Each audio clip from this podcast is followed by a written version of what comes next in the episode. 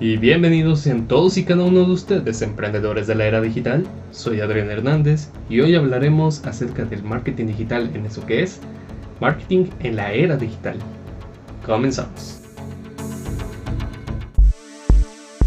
Emprende, construye, innova, rompe las barreras de lo previamente establecido.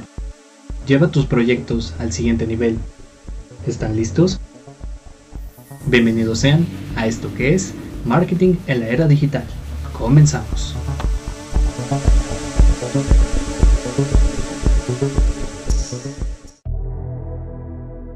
El marketing digital es en sí mismo la aplicación de varias estrategias de comercialización, ventas y posicionamiento de una marca que llevan a cabo todas las funciones que haría uno tradicional pero en medios digitales.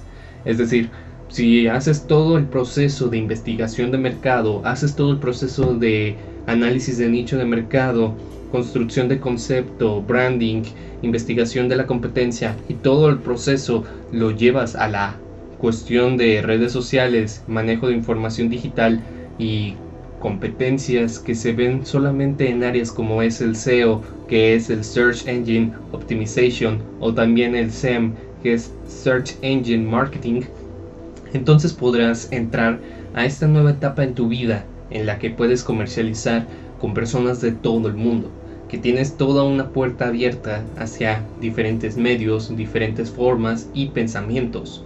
Realmente uno de los complementos que ayudan a que todo lo que he dicho funcione es utilizar una página web, ya que un sitio web y una tienda virtual son pilares fundamentales a la hora de hablar de marketing digital ya que es el lugar en donde esta empresa que tú estás creando ofrece y vende productos y servicios, porque no imagino de que puedas hacer algo de la nada y simplemente decir esto va a cambiar tu vida. Tienes que construirlo, darle forma y después de eso venderlo.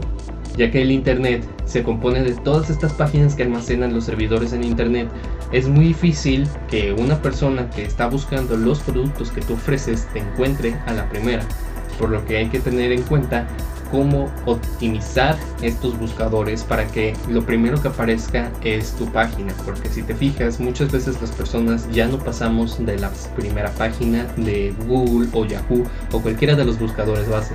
Incluso hay cuestiones con YouTube de que ni siquiera pasas de los primeros tres videos ya que ya te empieza a recomendar cosas que no van de la mano con lo que estabas buscando.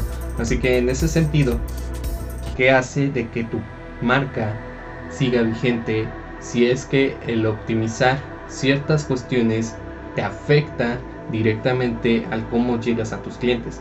Pues ten en mente que tienes que usar estas llamadas etiquetas que te permiten, pues, no sé cómo sintetizarlo, pero básicamente hacen que el buscador entienda y lea todo tu contenido de tu página web y con eso si una persona está buscando ciertas palabras clave que son pues las etiquetas, recomienda tu página.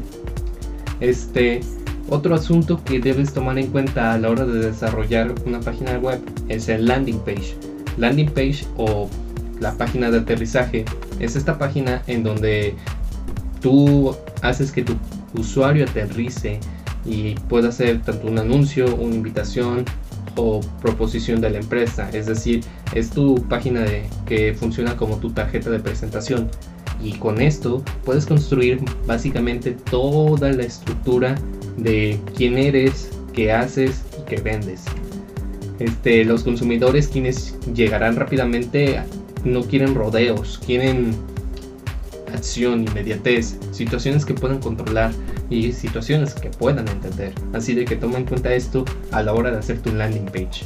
Luego también tienes que tener la generación de tráfico de marketing, ya que aunque sea de que tienes un buen diseño, pero solo dos o tres personas entran a tu página cada dos o tres meses, esto no va a ayudar a que tu negocio, a que tu negocio crezca en, en internet. Así de que trata de pensar cuál es la función principal de tu empresa y trata de explotarla para que la gente sea llamativa, bueno, que sea llamativa para la gente.